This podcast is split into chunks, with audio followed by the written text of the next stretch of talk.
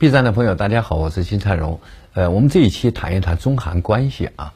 大家注意到啊，在那个佩洛西窜访台湾之后呢，这个呃，实际上反应是这样的啊，绝大部分国家都是重申了一个中国政策。呃，呼应美国呢，主要就是那个 G 七，它的外长有一个联合声明，另外就是欧盟哎外外外事委员会委员啊有一个声明。那么。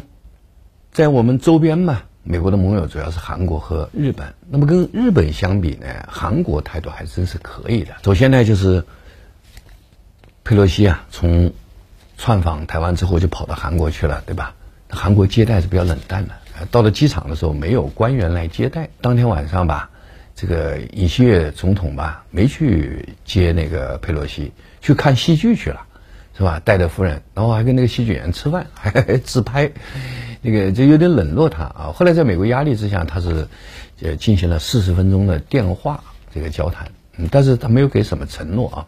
另外就是韩国外长朴正嘛，就明确讲啊，坚持一个中国政策，啊，但他也呼吁一下美国和七国集团说，哎，不要单方面改变现状啊，就讲的这个。但是就重申一个中国政策来讲，还是好的。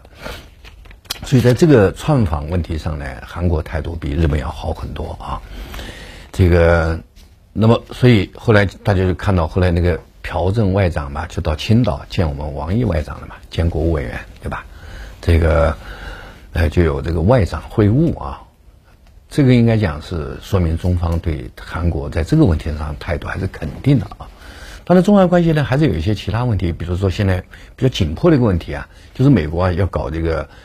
这个芯片释放机制啊，英文叫 Chip Four。哎呀，就是以美国为主，想把那个日本、韩国还有我们台湾呐，搞个小联盟啊，那个在芯片问题上这个制约我们中国大陆。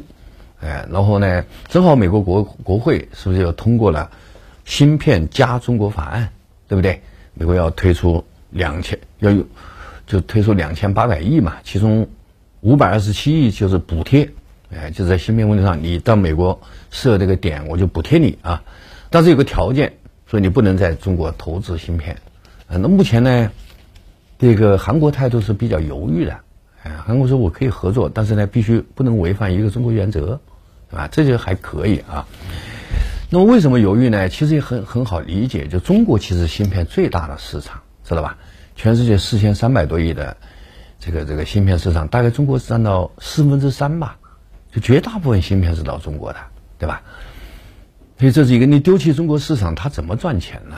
对不对？芯片这玩意又不是饼干可以吃的，是不是？它卖到下家，它才有价值嘛。它自己不能消耗的。还有一个呢，大家也都注意到，中国芯片正在发力嘛。西方和和中国大陆的竞争对手，如果失去了成熟市场，它没有这个后劲儿了。抢高端芯片是需要巨额投资的啊。呃，目前呢，韩国是比较厉害的，是吧？韩国的三星啊。在在在在在这个这个芯片制造方面啊，这个除了咱们台积电嘛，应该就是三星了。这个，那么韩国他也看到这个东西，哎，丢弃中国市场本身就是经济上损失很大，再加上这个中国这个公司在成熟呃芯片方面在发力嘛，这个它面临很大的竞争啊。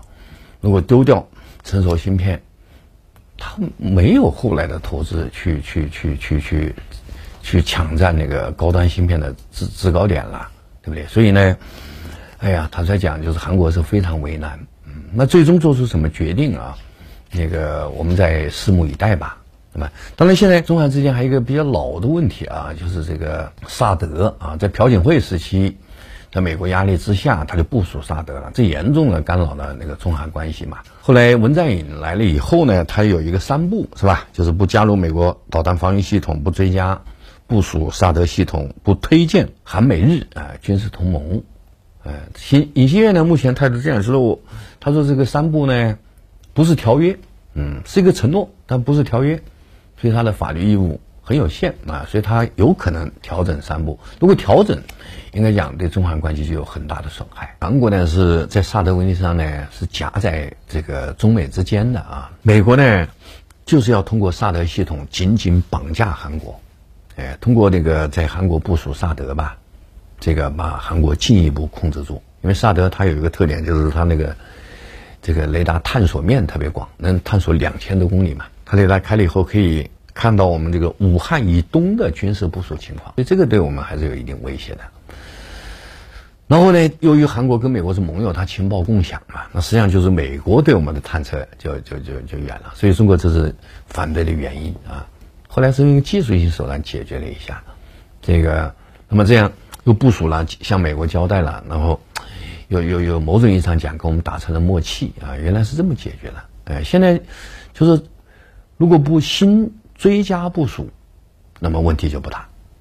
那么，因为文在寅做的这个承诺嘛，不追加新的部署啊，又不推进那个那个三韩美日三方联盟，所以就问题不大。那么下面就看尹锡悦，呃，如果他遵守这个三步，文在寅的三步承诺，问题不大，啊。如果他改变了，可能就有问题。尹锡悦呢，他第一呢，他是反对党啊，他跟那个文在寅不在一个党嘛。民主政治毛病是这样，就是凡是。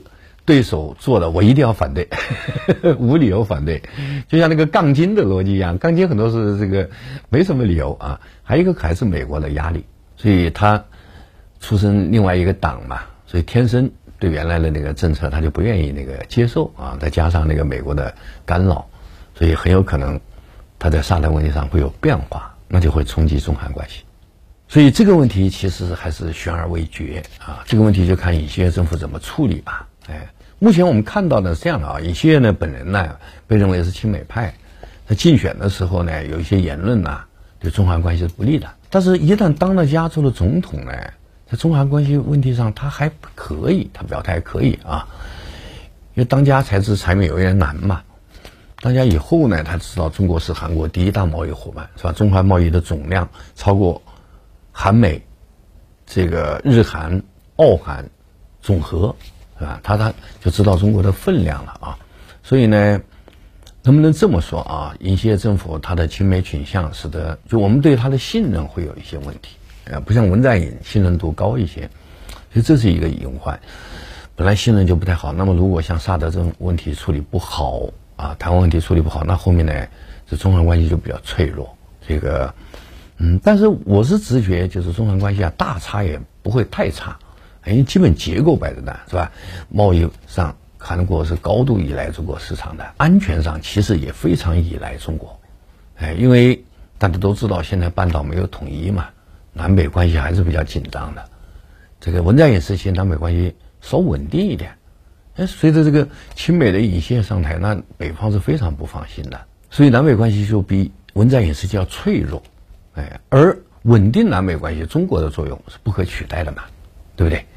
这个这么讲吧，这个如果比如说半岛发生战争，我们假设啊，这个情况我们会尽量避免了。我们假设，那这个中国的作用其实不亚于美国，是吧？美国呢，这个它可以帮韩国啊打，哎，让让韩国有点胜算。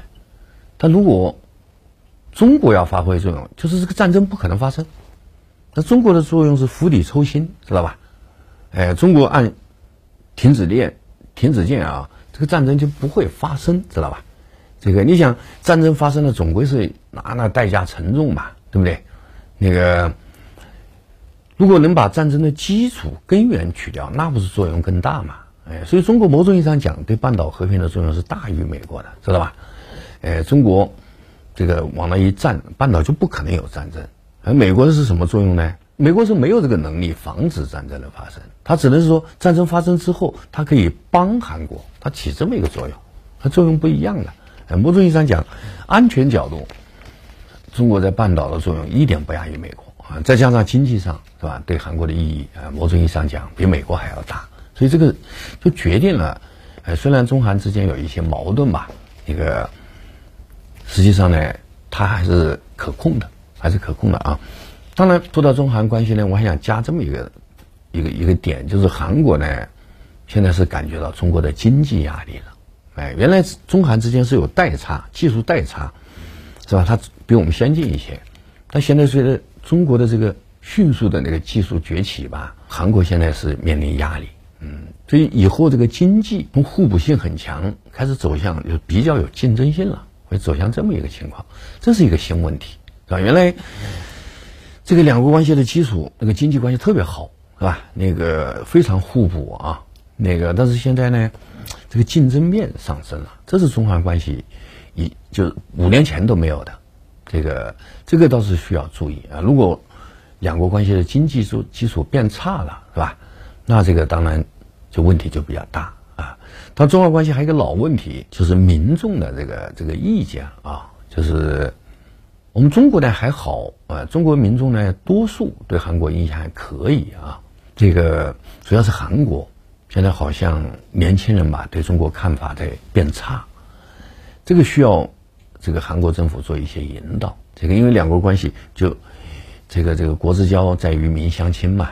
哎，如果民意基础不好，那对两国关系也不好的。哎，还有就是美国对中韩关系的干扰是加大的。哎，这个需要排除。哎，这几个东西是以后要注意的点。现在这几个问题解决好，未来几个点控制好，那么中韩关系啊，基本上应该还是比较稳定的。哎，这是我对这个问题的基本看法。